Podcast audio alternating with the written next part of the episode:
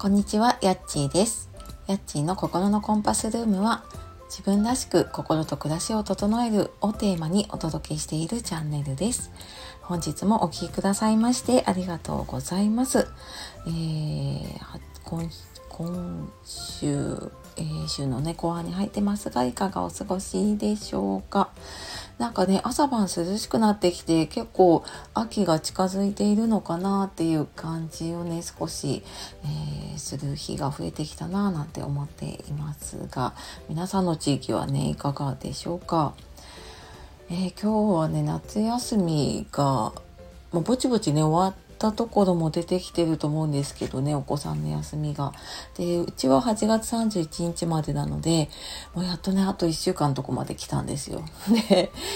なんかこの夏休みとかね、あったりすると、その子育てと仕事のバランス結構考えることが多いので、なんかそんなのをどうしてるかなっていう話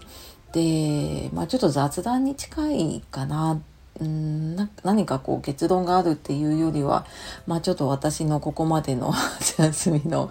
えー、ちょっと愚痴、愚痴じゃないな。はい。まあ実際ちょっとどういうふうにね、やってきているのかっていうのをね、話していこうと思います。で、詳しくは、あの、メルマガの方でね、夏休みにストレスを感じないためにとか、あとその時間のやりくりのね、ノートとか手帳をどういうふうに使ってるかっていうのは、あのメルマガの方でね、ちょっとここだと話しきれないので、詳しく書いています。なので、あの、そういうのをね、ちょっと知りたいなとか、あの、自分のね、え仕事とか子育てだったりとか、あと、まあちょっとね、自分自身のことをもうちょっと変えていきたいなって、とかね、えっ、ー、と、もうちょっと楽しんでいきたいなっていう方は、ぜひ、あの、説明欄の方のメルマガの方、ポチッとしてみてください。で、えー、今日のね、この、まあ、夏休みに限らずかもしれないんだけどね、まあ、特にやっぱり、夏休み長いよね。長いよねって誰に言ってんだかわかんないけど、うーん、なんかね、長いなーって感じますね。で、なんか、まあ、私のね、ちょっと今の状況を簡単に言うと、今まであの会社員で働いてきたのが一番長くって20年ぐらい働いてたんだけど、まあ、その後フリーランスやって、で、今個人事業主っていういろんな働き方をしてきて、で、あのー保育園時代はね、夏休みっていうのがなかったので、全然その長期の休みが大変っていうのはなかったんだけど、小学校上がってからはだよね、うわ、なんかこんなにやっぱり親がね、関わらなきゃいけないことが増えるんだなって思って、え、愕然として で、まあ私はちょっとそのフルタイムっていう働き方をね、そこで、まあちょっといろいろあってね、やめたっていうのがあるんだけれども、うんなんかねあのそれまであまり感じてなかったんだけどやっぱ夏休みのねお昼ご飯問題というかだったりとかその昼間の過ごし方その学校に行ってる時ってやっぱり学校がね見てくれているっていうのがあるんだけどただ休みになると例えば学童に行くにしてもねお弁当持っていかなきゃいけないとか何か持たせなきゃいけないだったりね送り迎えしするしないっていうのもあるしでまあ、ちょっとね、ある程度子供が大きくなってくると、少し留守番がね、できる時間が増えてきて、まあ、そうなった時もね、やっぱりお昼をどうするかとか、留守番の間のね、時間の過ごし方どうするかとか、まあ、ちょっと、あの何て言うのかな、家族での約束事を決めたりとかね、いろいろあると思うんですね。で、特になんか今、私は子供といる時間をね大事にしたいなと思って家でできる仕事っていうのでで、あのまあ、家でオンラインでセッションやったりとか講座やったりとかしてるんだけど、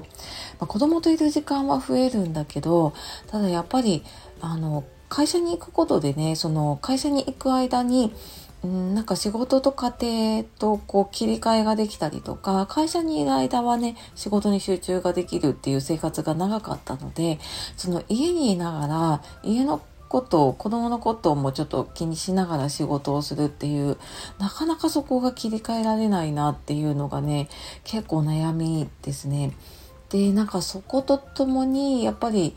うん、時間をどう使うか。っで、まあ、普段ね、学校にいてる時だったら、その間って自分の中である程度のやりくりができるので、突発的なことがなければね、なんとかできるんだけど、でもそこがやっぱりなかなかできなくって、この、夏休みに入ってからね、普段も1週間単位でスケジュール立ててたんだけど、もうなんかね、何回も、いや、なんかこれじゃうまくいかないなと思って、ちょっと立て直してみたりとか、あの、バチカルの手帳を使ってるんだけど、そのちょっと使い方を見直してみたり、ちょっとノートをね、またさらにちょっと付け足してみて、ちょっとノートに書き出してみてからスケジュールを立ててみたりとか、結構ね、やり直したかな。で、なんかその見直す時にね、えっ、と、まあ、これ私のタイムマネジメントの講座で伝えてたりするんだけど、やっぱり何が大切なのかっていう優先順位をね考えるっていうのがすごい肝というかねになるなって感じていてでそれをする中でじゃあ自分は何をね手放せるのか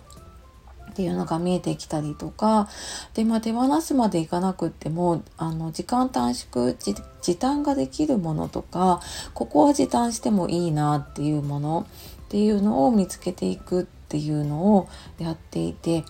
であのーなんか前はその日その日で結構書いてたんだけど、今1週間単位でね、そのスケジュールを立てるようになってから、その見直したりとかスケジュールすることに1週間のうち私は週末にね、あの、やってるんだけど、20分から30分ぐらいそこの時間を取るっていうことを結構大事にしてますね。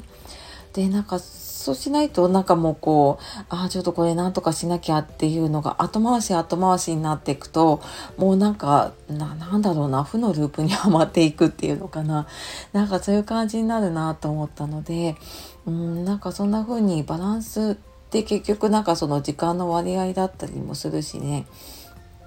で、まあ、ある程度その時間が決まれば、まあ、その時間は、あの、もうこの時間は仕事に集中するとかね。で、ここはちょっとあの家のことをやるっていう風に時間を決めるとそこで、えーと、気持ちも切り替えられるなっていう風にちょっとずつなってきたかな。でもやっぱりなんか時々ちょっとね、カオスというか、あの、想定外のことがね、起こったりとかするからね、なんか子供が、あの、勝手に約束を決めてきてね、あの、この日にちょっと出かけるとか、あの、いろいろ出てきたり、まあ、だかそれの準備でね、何か買い物に行かなきゃいけないとかね、出てきて、うん、なんか、ね、いろいろ育てられるなと思いながら やってるんだけれども、ね、皆さんはどんな風に過ごしてますでしょうか？